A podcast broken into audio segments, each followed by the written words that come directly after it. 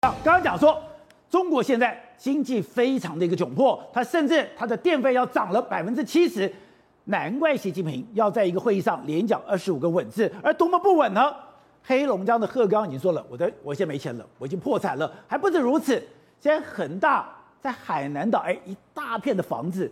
居然要恒大你自己给我拆掉？没有错，中国现在真的面临到非常非常多大问题，可能中国要出现第一个破产的城市，就黑龙江鹤岗啊！你光看他那个财政收入，你就知道这城市铁破产。他二零二零年预算收入是二十三亿人民币，结果的支出是一百三十六亿人民币，铁破产嘛？你你收入只有支出的五分之一，不到六分之一左右，你怎么可能不破产？所以呢，这些后遗症在二零二一年年底的时候完全大爆发，就到现在。大爆发第一件事情，他把所有基层公务人员的招聘全部取消了。换句话说，以前什么铁饭碗什么没有在给你铁饭碗，我根本不招聘公务员，所以呢，一缺不补，所以所有什么基础设施什么的就摆烂，摆给你烂。你说，第一个，我现在公务员要减薪；第二个，我连聘请都没有钱了。对，所以就全部摆烂，包含什么街道办啊或清洁等等，未来可能都不补了。那这个城市一定大乱。那垃圾谁收？就没有吗？那街道谁修理？你越乱的人口越外移。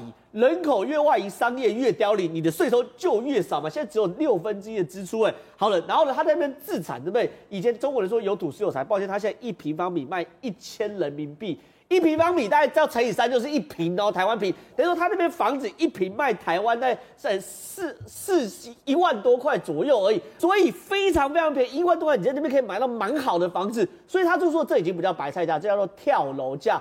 然后呢，你说那我我不买房子，在那边租房子超便宜，超便宜什么的？房东就说了，你不用给我租金，你只要帮我付管理费、跟暖气、跟电费而已，意思就是这么惨。对，因为说我租不出去，我管理费要缴嘛，对不对？算，我就让你白住，你管理费帮我付，然后暖气跟电费、水费你自己用多少付多少。就 OK 了，所以因为中国整个财务的大结构问题，地方政府现在出问题，它变成说像整个血管的末端开始堵塞之后，它逐渐堵塞到中央的大动脉，这这些东西嘛。然后呢，海南岛这件事也很惨的。海南岛中国每次遇到这种东西都是破罐破摔。许家印现在遇到一个状况，就是说他在海南岛，他填海造陆了十万十三万平的土地，这个土地，对，就这个这个这个非常非常漂亮，他这个。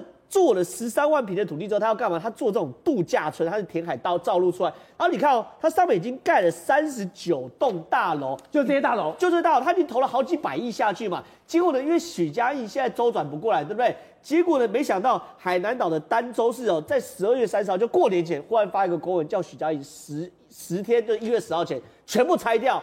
哎，拆掉！正常来说应该要活化，对不对？或者说我中国把它盘下来，可问题是会拆掉原因，大概就是你已经没有盘的钱了嘛。那你让许家印继续盖干嘛？他就融资又来盖，那变成更大经济漩涡，干脆拆掉，干脆全部拆掉。所以这也表示说你，你你会处使用这种完全不符合土地开发的方式来处理这个问题，表示他就一了百了嘛。反正我就全部拆掉，我也没资金再投入下去。所以有印度媒体说，习近平现在处理太多科技业、房地产、补教、电网还有网红，不是都打吗？光科技业就蒸发二十二兆台币，它中国还有多少二十二兆蒸发？所以这个东西内部一定会出大问题。